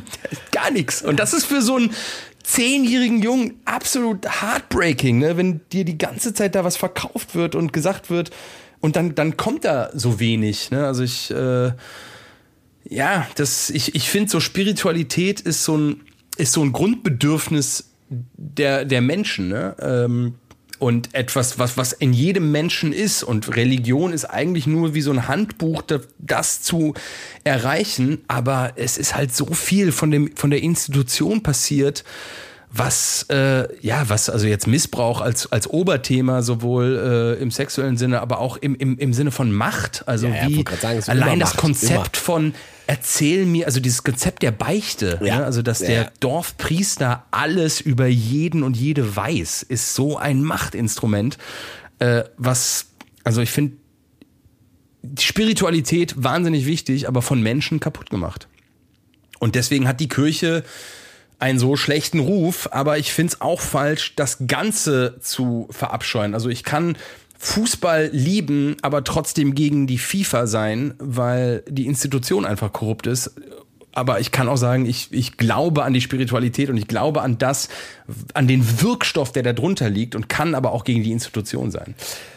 Nur habe ich festgestellt, dass die Menschen ja ähm, tatsächlich, jetzt wo ich darüber nachgedacht habe, ja eigentlich immer noch total auf der Suche sind nach Dingen, an die sie glauben können. Es sind halt nur nicht mehr alte Bücher und, und äh, zwingend äh, Katholizismus oder äh, diese der klassischen Religionsform, sondern sie finden halt für sich was Eigenes in irgendwelchen in irgendwelchen auf irgendwelchen YouTube-Kanälen, in irgendwelchen Telegram-Gruppen und so weiter und bilden eigentlich in so einer so einem, wie sagen wir so einem selbst Ja, so ein ne? Ja, ja, so, so ein selbstgeschaffenes Konstrukt für eine eigene Glaubensgemeinschaft. Aber was ja sagt, dass das Bedürfnis ja total legitim und, und, und richtig ist. Ne? Also du hast eben gesagt, Ber- Berlin, da gibt's das irgendwie nicht. Und ich glaube, dass wir in so einer streng ähm, individualisierten Welt leben, wo du dir wirklich äh, im, im Mikrofaserbereich dir äh, aussuchen kannst, was du zu welcher Tageszeit wann wie haben möchtest. Äh, und da ist so ein stoisches Konstrukt wie katholische Religion ja viel, viel zu unbeweglich. Also Ja, wir ja. sind ja, wir können ja wir können ja ein bisschen Yoga machen und äh, dann laufen, dann noch Squash spielen, dann noch äh, äh, Paddleball. Also wir, äh, wenn man jetzt ins Sportbild geht und so ist ja bei der Spiritualität auch. Und ich glaube, es gibt Allein jetzt nehmen wir das Thema Berghain wieder, das ist ja auch eine Art Kirche. Absolut. Da gibt's die ritualisierten Absolut. Momente, da gibt's den Beat-Drop vom DJ, wo die, wo die Gemeinde quasi vorne in der Kanzel der DJ, Ja. davor die, die Gemeinde, die im gleichen Takt webt. Das sind Menschen, die gleiche Überzeugungen haben, die, die politisch und von ihrer Gesinnung gleich ticken. Und die nehmen auch kleine Pappen äh, und Sehr, sehr richtig dann, beobachtet. und Ja. singen dann den, äh, den Ja, ich würde das in Also- dem Sinne würde ich das äh, genau würde ich dem würde, das auflösen oder widersprechen wollen. Dann ist im, im Prinzip ist Berlin schon das Glaubensbekenntnis. Ja, Also- oder oder die, die, die Angebote, also Ja. katholische Kirche ist ein Angebot von wahnsinnig vielen. Äh, ich finde auch der Fußballverein ist so eine Art Kirche, ne? Also der, die, das Marschieren zum Stadion, die gleichen Lieder, die gleichen Farben, der gleiche Sitz, die gleichen Abläufe. Also das ist ja auch Kirche, ist ja auch ein total repetitives Ding. Ne? Es ist immer gleich, es sind immer die gleichen Stimmt, Abläufe. Und da drin ist ja auch total viel Halt, zu sagen, ich komme hier hin und, äh, und gehe immer durch die Abläufe. Und das, also hast du mal einem katholischen Gottesdienst beigewohnt? Nee, tatsächlich nicht. Also ich äh, ich kenne Nee? nee? ich kenne evangelische äh, Gottesdienste, aber das war's. Ja, ey, also als Theatermensch, der ich ja äh, allein durch meinen Aufenthalt hier in, in London gerade äh, Ja. auch untermauert bin, äh, ich bin komplett beeindruckt von, von der Inszenierung. Der Also Besuch die- Moulin Rouge. Ja. auch eine Kirche. Jo, bei Moulin Rouge wird nicht so viel Also- gefickt wie bei den äh, Katholiken. Ja, zumindest nicht auf, also äh, bei der katholischen Kirche ist es wahrscheinlich, weiß man nicht genau. Aber äh, auch da ist es so, es gibt ein richtig Showprogramm, ne? Ein klassisches. Ja, Alter. Ey, allein wie die alle Sinne ansprechen, ne? Du kommst da rein, es riecht nach, nach Weihrauch. Wir haben mal die, ähm, die mit, es gibt die Mitternachtsmesse an Ostern im Kölner Dom.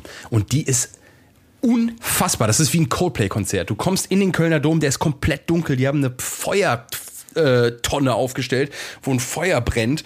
Dann gibt's den Einmarsch mit Wölki höchstpersönlich, also richtig äh, Chefarztbetreuung äh, bei der Ostermesse. Äh, und dann bei der Auferstehung kommt dann das Licht an, die Orgel spielt. Also allein die Orgel, was ist das für eine Machtdemonstration an Instrument? Äh, die, die, die Gerüche, der Klang, äh, wie das aufgebaut ist, die, die Songs, also äh, Inszenierung als, als Machtinstrument, äh, finde ich, ja, finde ich total beeindruckend, wie die Kirche quasi sich die, die Regeln des Showgeschäfts angeeignet hat, um Menschen zu kontrollieren. Und da ist, glaube ich, genau das Problem, darum ich da so aussteige, ist, weil ich so, äh, du hast es schon richtig gesagt, wir haben ja, glaube ich, eigentlich alle, wenn wir so tief uns hineinhorchen, ähm, eine Form von Spiritualität, Spiritualität, die wir mit uns wahrscheinlich von Geburt an mit uns rumtragen. Die Ja. ist aber ja eigentlich genau das Gegenteil von Machtdemonstrationen und auch äh, das Gegenteil von hierarchischem Denken und so, äh, sondern eigentlich ja die Befreiung des Geistes und dessen, was dich bewegt, über die Zustände im Hier und Jetzt. Wow, das war jetzt sehr esoterisch, aber also Ja, du- das ist ein Treffer. Ja, ja. Ja. aber, aber äh, und ich glaube, da beißt sich das dann einfach für mich. Und was natürlich bei mir auch noch hinzukommt, ist, da sind wir nämlich wieder bei dem Ossi-Ding, das spielt da bei mir auch noch eine Rolle, dass Kirche ja zu DDR-Zeiten ähm, oder sagen wir so, Honecker, die ganze SED und die ganze Sozialisten haben das ja als Konkurrenz gesehen. Ne? Und da ging es ja um Macht, ja? weil es eine Machtkonkurrenz war, ähm, um über Leute Kontrolle zu haben. Und deswegen war Kirche sehr außen vor und sehr an den Rand gedrängt. Das heißt, war kein Teil von schulischer Bildung, war kein zwingender Teil von, äh, von, von jugendlichem Leben, weil ja alle waren ja sozusagen in der Pionierjugend, ne? waren alle schon mit, mit auf Parteilinie und so weiter und ideologisch aufgeladen. Das heißt, die, die eine Ideologie hat sozusagen die andere verdrängt und deswegen gibt's ganz im Osten sozusagen ganz wenig Verwurzelung zu, zu Kirche aus diesen äh, Jahrzehnten. Ähm, und das wiederum macht die Menschen so ein bisschen, wahrscheinlich im Guten wie im Schlechten, ungläubig. Aber das Bedürfnis geht ja nicht weg, ne? Richtig. Also, das, das, ja. Deswegen da sage ich das ja, weil das sucht sich ja dann einen anderen Weg. Ich finde, also Glaube ist was total Tolles. Ne? Und wenn wir jetzt wieder bei Fußball sind oder bei äh, ja allein Fußball, also äh, es ist ja auch so, es ist auch gefährlich. Ne? Also Glaube kann auch so toll das auf der einen Seite ist, so, so, so gefährlich ist es auch wie so eine Art, so wie so ein Kriegstool. Tool. Ne? Also wenn man sich die meisten Kriege Ja. anguckt, Alles dann waren das im, im Kern Glaubenskriege, Natürlich. aber das sind ja oft nur so vorgeschobene Argumente, um eine Menge zu emotionalisieren und die so hinter sich äh, zu bekommen. Also der Mechanismus von Krieg ist ja eigentlich immer, die da, die haben da was Geiles und das wollen wir, also bauschen wir eine Meinungsverschiedenheit zwischen uns jetzt so auf, dass dieser Unterschied dann rechtfertigt, dass wir keine andere Wahl haben, als da jetzt hinzugehen und es uns einfach zu nehmen. Ja, oder So, der Personenkult, der Personenkult, der dafür sorgt, dass man äh, unwidersprochen dem einen folgt. Genau, dem seiner- glaubt, dem Führer, ne, dem glaubt, genau. ja, Messias, whatever. Genau, das ist das eine. Und glaubst du ohne zu wissen oder glaubst du mit Wissen? Das sind so die zwei Ebenen. Ja, ja, ich finde, Glaube ist immer emotional und Wissen ist unemotional. Also wegen 1 plus 1 ist 2 hat noch nie jemand jemanden umgebracht. Ne? Aber Glaube muss ja emotional sein, weil du es nicht wissen kannst. Naja, Ähm, wo ist, also gerade was das angeht, hat die katholische Kirche ja sozusagen, also die hat ja auch Sachen, die man dann wusste, da sind ja Leute auch dann dafür umgebracht worden, wenn sie gesagt haben, die Erde ist keine Scheibe mehr.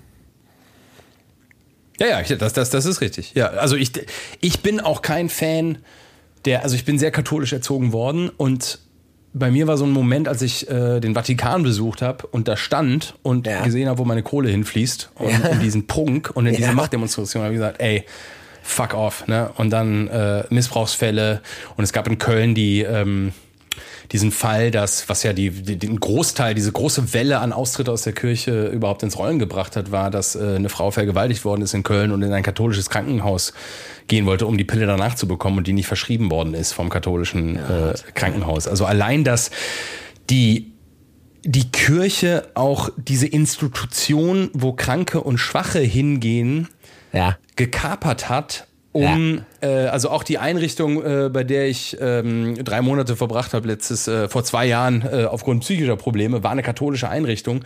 Und wenn du da ganz am Boden bist, dann haben die da auch eine kleine Kapelle und da gehst du natürlich sonntags rein und da gibt's auch den Gottesdienst und äh, man wird da so ein bisschen zusammengepuzzelt. Aber das ist ja auch ein Invest. Es ist ja ein Invest der katholischen Kirche zu sagen, ey, du bist gerade am Arsch. Komm mal hier rein, ich tu mal den Mantel über dich, äh, alles wird gut und wenn du wieder fit bist, dann weißt du aber, wer dir geholfen hat. Ne? Ja, also ja, das, ja, ist ja, klar. das ist ja der Deal. Ja, ja. Ähm, und da, das kann man nur ablehnen, aber der Wirkstoff von all dem, der fasziniert mich äh, schon immer. Und den finde ich, ist es total, total erstrebenswert, das zu jagen, bis ins kleinste Detail rauszufinden, was ist es. Also ich glaube nicht an die katholische Kirche, aber ich glaube an den Glauben. Ich glaube daran, dass Glaube Berge versetzen kann und ich glaube daran, dass das den Menschen helfen kann und äh, dass das Leben dann einen Sinn, einen tieferen Sinn bekommt, äh, wenn man diesen Wirkstoff da rausköchelt äh, und für sich instrumentalisiert und ein Leben quasi damit, damit lebt. Glaube wird ja am Ende vielleicht das Letzte sein, was uns von künstlicher Intelligenz unterscheidet. Boah, ja, sehr stark, ja. Ja, weil am Ende des Tages ist, ne, in, den, in, in allen Religionen predigt man eine, eine Beziehung zu Gott. Ne? Du musst Dinge tun, um eine Beziehung zu Gott haben. Und wenn du diese Beziehung dann hast, dann geht's dir XYZ und dann kommst du ins ewige Leben. Das ist, glaube ich, alles Quatsch. Aber der, ne, wenn wir wieder bei dem Wirkstoff sind, ich glaube, es geht. Beziehung ist das Stichwort, aber es geht, zu einer, es geht um eine Beziehung zu dir selbst. Also wenn Ja. du ein Gebet aussprichst, ist es eigentlich gar nicht das Gebet, was der alte bärtige Mann im Himmel sich dann anhört und sagt, ja, okay, mal gucken, ob wir das machen, sondern es ist der Pep-Talk zu dir selber, der sagt, gib mir die Kraft, ich habe die Kraft, das und das zu tun. Und nichts anderes wird ja damit gemeint, also meine Interpretation davon, wenn in der Bibel steht, Gott ist in dir, du bist Teil von Gott. Das ist eigentlich das, äh, was diese sehr blumig ausgesprochene äh, Bedienungsanweisung Bibel die eigentlich vermitteln möchte, ist, all das, was hier gepredigt wird und was das Leben so viel geiler machen kann, ist schon da drin. Also der Wirkstoff ist echt, die ganze Dog and Pony Show drumrum ist eigentlich nur ein, ist eigentlich nur ein, ein schönes Bild, damit auch der, der Dümmste es versteht. Und glaubst du, da kommt noch mal was Neues? Also kommt noch mal jemand mit einer neuen Idee, die äh, so viele Milliarden Menschen packt, dass es eine neue Form von Religion entsteht? Äh, ich, ja, Harry Styles ist gerade, äh, oder Taylor Swift sind gerade. Ja. Ja, ich finde, das ist, das ist wirklich, eine Freundin von mir ist äh, ein riesen Harry Styles-Fan und war irgendwie auf zehn Konzerten und hat das auch beschrieben, dass so, weil wir so, hä, die hat einen Urlaub abgesagt, weil die zu einem Harry Styles-Konzert gegangen ist. Und Ja, ich so, ey, das ist doch deine zehnte. Die so, ja, aber du verstehst das nicht. Wir ziehen da alle Klamotten an und das ist ein, die Menschen, die da hingehen, haben so eine Wert, die, die ticken alle gleich. Das ist ja und eine so. Sekte. Ja, im Grunde genommen ist es eine Sekte, äh, aber es geht ja bei Harry Styles nicht um Geld. Nein, natürlich geht's nicht, das ist richtig. Das hat ja mit Geld gar nichts zu Nein, tun. gar nichts. Da gibt's keine Kommerzialisierung. Geld ist, da spielt ja gar keine Rolle. Ja, aber ich glaube, es ist so, ich finde, weißt du, erwachsene Fußball, weißt du, erwachsene Familienväter, die, die hauen sich jedes Wochenende aufs Maul, weil sie glauben, dass elf zusammengekaufte Millionäre aus ihrer Stadt besser Ja, gegen ja, den ja. aufgepumpten Ball treten können als die elf Millionäre aus der Ja, anderen ja, Stadt. ja, ja. Das Und funktioniert das ja nur über Glauben. unglaublich. Also ja, das was, kann ja gar nicht. Glaube alles. Das stimmt. Das kann ja gar nicht auf rationaler Ebene kann man das gar nicht runterbrechen. Nee, deswegen ist es immer emotional. Und ich finde, die, die, die Glaubenskriege, die wir äh, jetzt auch auf Social Media sehen, sind ja eigentlich auch nichts anderes. Ne? Also, ne, ich. Ja, also Nein, der Unterschied ich ist ja- glaube das. Aber der Unterschied, das ist ja das Spannende. Deswegen sage ich ja, dass uns sozusagen der Glaube am Ende als letztes auch von künstlicher Intelligenz und so weiter unterscheidet. Weil mittlerweile ist es ja so, wir haben ja eben gerade auch schon gesagt, es gibt die Unterscheidung quasi, wir haben die Wissensebene und wir haben eine Glaubensebene. Aber wir sind technologisch an einem Punkt angekommen, an dem kannst du glauben, was du willst. Du kannst dir das quasi jederzeit mit Wissen unterfüttern und belegen. Du kannst sagen, die Erde ist eine Scheibe, dann googelst du los und findest genug Beweise dafür, dass die Erde eine Scheibe ist. Ja, sicher. Ne? Und das, das unterscheidet es ja schon von, sagen wir mal, klassischen Religio äh, Religionen, äh, wo Sachen erzählt wurden, die man einfach glauben musste, ohne dass man ähm, in irgendeiner Form investigativ werden konnte, weil es diese Form von Bildung nicht gab und so weiter. Aber wir haben ja jetzt ein neues System. Wir haben ja im Prinzip das System, dass jeder glauben kann, was er will und es sich zu jeder Zeit selber beweisen kann. Ja, ja. Also jeder kann wissen, was er will. Ne? Das ist Ja. eigentlich noch viel gefährlicher, ja. Ja, oder Also glaubt beim zu Glauben- wissen. Ja, ja.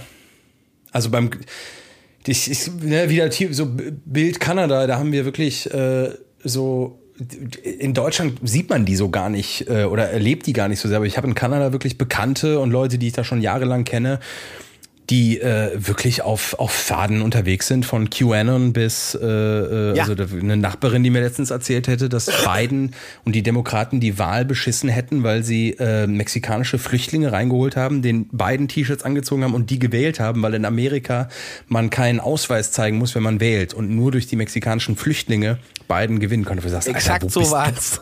Du, wo bist du denn abge... Ja, habe ich gelesen. Ja. Ja. ja. Aber gut, das ist dann. genau.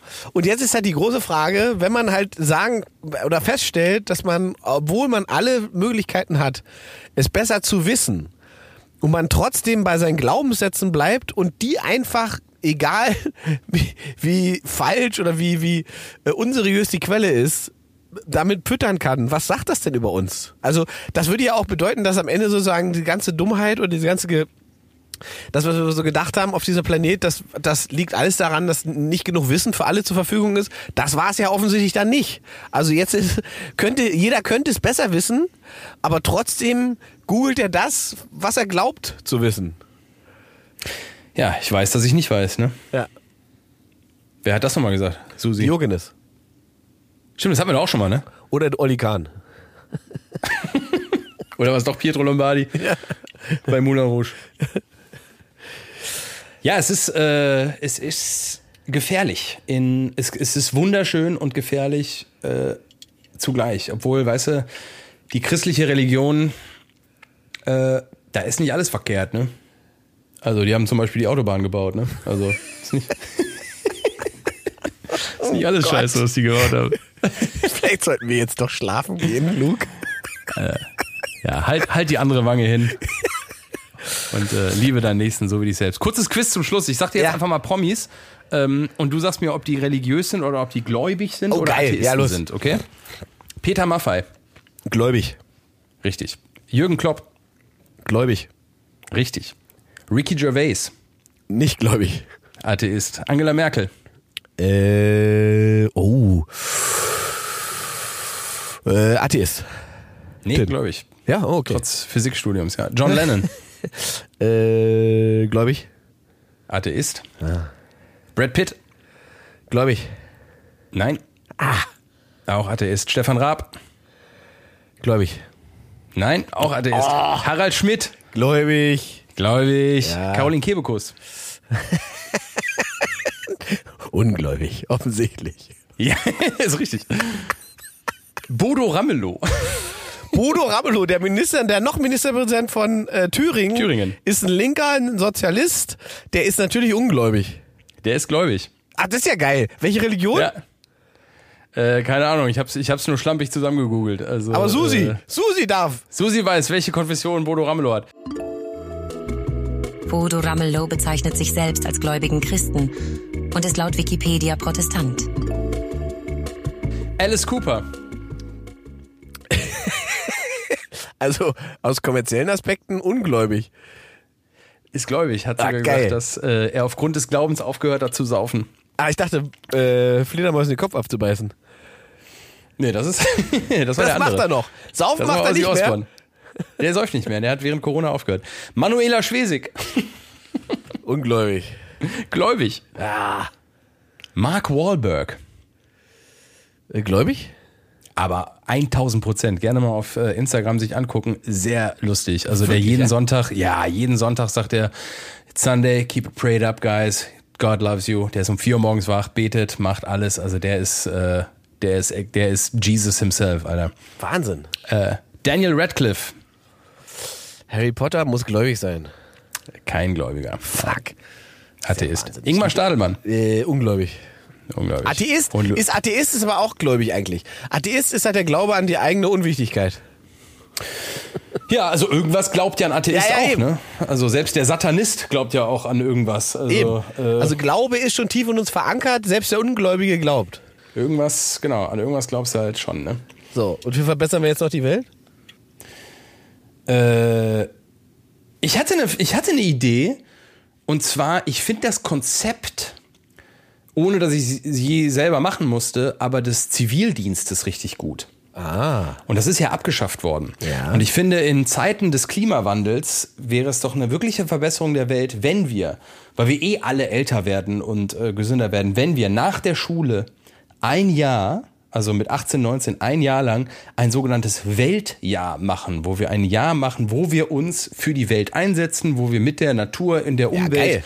leben äh, und nicht nur kurz bevor du ins Berufsleben einsteigst, sondern auch die dann wahrscheinlich 66-Jährigen, die ähm, Sehr gut. das erste Jahr nach der Rente. Also du verbindest Das, das, das, das wäre meine, das wäre mein Zusatz dazu gewesen. Ich hätte mich gesagt, wir machen freiwillig soziales Jahr oder Weltjahr und man kann Ja. entscheiden, ob man das mit 18 oder mit 65 zur Rente macht. Eins von beiden. Nee, man macht beides. Oder man macht beides. Man bringt die sogar zusammen. Also Beides. bringen die 18-Jährigen mit den 65, 66-Jährigen, weiß, ab, wer weiß, ab wann in der Zukunft die Rente ist, äh, bringen die zusammen und die müssen gemeinsam ein Jahr für unsere Welt gestalten und äh, kuratiert von irgendjemandem, der davon Ahnung hat. Wahrscheinlich Robert Habeck. Und meine Idee zur Verbesserung der Welt war ja noch, weil ich habe es jetzt selber erlebt, ich finde, diese Schiffe, das sollten alles Altersheime sein. Wir sollten einfach völlig sinnlos Rentner über diese Meere fahren. Weißt du? Und die haben ja nichts mehr zu tun. Die fahren einfach auf diesen Schiffen sinnlos durch die Gegend. Die brauchen bei keinen Wahlen mehr nach teilnehmen. Die blockieren die Supermarktkasse nicht mehr. Die sind einfach happy unterwegs und die Menschen, die noch was zu erledigen haben, wir, wir sind hier unterwegs in der Stadt, wir gehen wählen und so weiter. Und die fahren da irgendwo auf dem Meer spazieren. Das ist doch easy. Ja, und das Schiff kommt halb leer wieder. Ist auch gut. ey, ey, ey, das, ich, ich, ich erzähle es trotzdem. Eigentlich soll ich es nicht erzählen. Aber ich habe ja auch mit, äh, mit da äh, Leuten geredet. Die schlimmste Kreuzfahrt, die es gibt, das ist die Weltumfahrung. Auf der letzten Weltumfahrung von, die, äh, von den Cruises, also es war nicht, war nicht die TUI, es war ein anderer Verein, aber ich sag nicht wer, äh, Weltumfahrt sind acht Leute gestorben. Altersdurchschnitt, Altersdurchschnitt war 69 Und auf dem nach Schiff. der Fahrt, wo war der Altersdurchschnitt? Ja, wahrscheinlich ein bisschen niedriger. worden, aber ne? so, so, aber das ist natürlich krass, Alter. Da wirst, Alter, wenn du sagst, ich mache noch eine Weltreise kurz vor Feierabend und die letzten drei Kontinente liegst du aber schon auf Eis, das ist aber schon hart auch. Wahnsinn. Ja, vor allem muss wird die Leiche da einfach dann. nee, die bleibt, im, die bleibt im Schiff, die wird Ja, mitgenommen. ja, sicher. Ja, ja. Ja, ja, die muss ja, dann irgendwo. Hast du ja bezahlt. Ob du jetzt zum Buffet gehst oder nicht, das ist dann noch nicht mehr entscheidend. ah, geil. Ei, ei, ei. Ja, schön. Ja, super Idee, Alter. Ja, Altersheim auf, auf, auf AIDA. Super. In dem Sinne, wie lange bleibst du in London? Bis übermorgen. Ich gucke mir jetzt noch zwei Shows an. Äh, morgen ein komplett improvisiertes Musical, Ja, ähm, wo die wirklich zwei Stunden lang mit Top-Musikern und Sängern und Schauspielern. Ich finde, Musical ist auch die geilste Entertainment-Form. Das ist dein Ding, wirklich- ne? Da hängst du auch ein Oh, bisschen. Alter, wenn du eine Geschichte erzählen kannst mit Schauspiel, Singen und Tanzen, also wenn du ein guter Schauspieler bist, ein guter Sänger und ein guter Tänzer, das ist das Triumvirat des Entertainments. Wenn du das drauf hast, das kann in Deutschland eigentlich nur Helene Fischer und ich. Wir sind eigentlich die einzigen, die vielleicht das können. Alexander Klaas noch, aber der ist von den Poaten Ja, nicht so Alexander stark. Klaas, safe. Äh, Habe ich auch schon mal mitgespielt. Äh, Hammer. Also wirklich auch ein. Der ist auch, ich finde, Alexander Klaas ist der deutsche Superstar. Also allein wie der aussieht, wie der ist, das ist, also wenn Deutschland sucht den Superstar und Lena Gerke, wenn du Lena Gerke und Alexander Klaas nebeneinander tust, als das erste Germany's Next Topmodel und der erste deutsche Superstar, die sehen aus, also wenn man die einfach so optisch sehen würde, da wäre doch das Wie doch. Hitlers feuchter Traum, oder? Ja, die sind wie ausgedacht. Und das ist ja, Ja. auch, glaube ich, auch, das ist, glaube ich, auch das Drama von Deutschland sucht den Superstar, dass man ihn eigentlich schon in der ersten Staffel gefunden hat. Ja, genau, stimmt. Warum Ne? sucht man noch? Da ist er doch. Da war's, da war's durch. Mein Lieber, bis nächste Woche. Schön war's. Tschüss. Da es eben gehörte, spiegelt ausschließlich die Privatmeinung der beiden Protagonisten wider. Genannte vermeintlich wissenschaftliche Fakten und Theorien sind wie immer schlampig zusammengegoogelt und haben keinerlei Anspruch auf Richtigkeit. Wenn ihr Ideen zur Rettung der Welt habt oder tolle Fragen, die Luke und Ingmar in einer der nächsten Folgen besprechen sollen, dann schickt eine E-Mail an post@2live.club. Ich wiederhole, post@2live.club. Post wie Post, 2 wie die Ziffer nach 1 und Club mit C. 2 Live ist eine Produktion der Ponywurst Production. Redaktion und Moderation Luke Mockridge und Ingmar Stadelmann. Produktion Andreas Loff.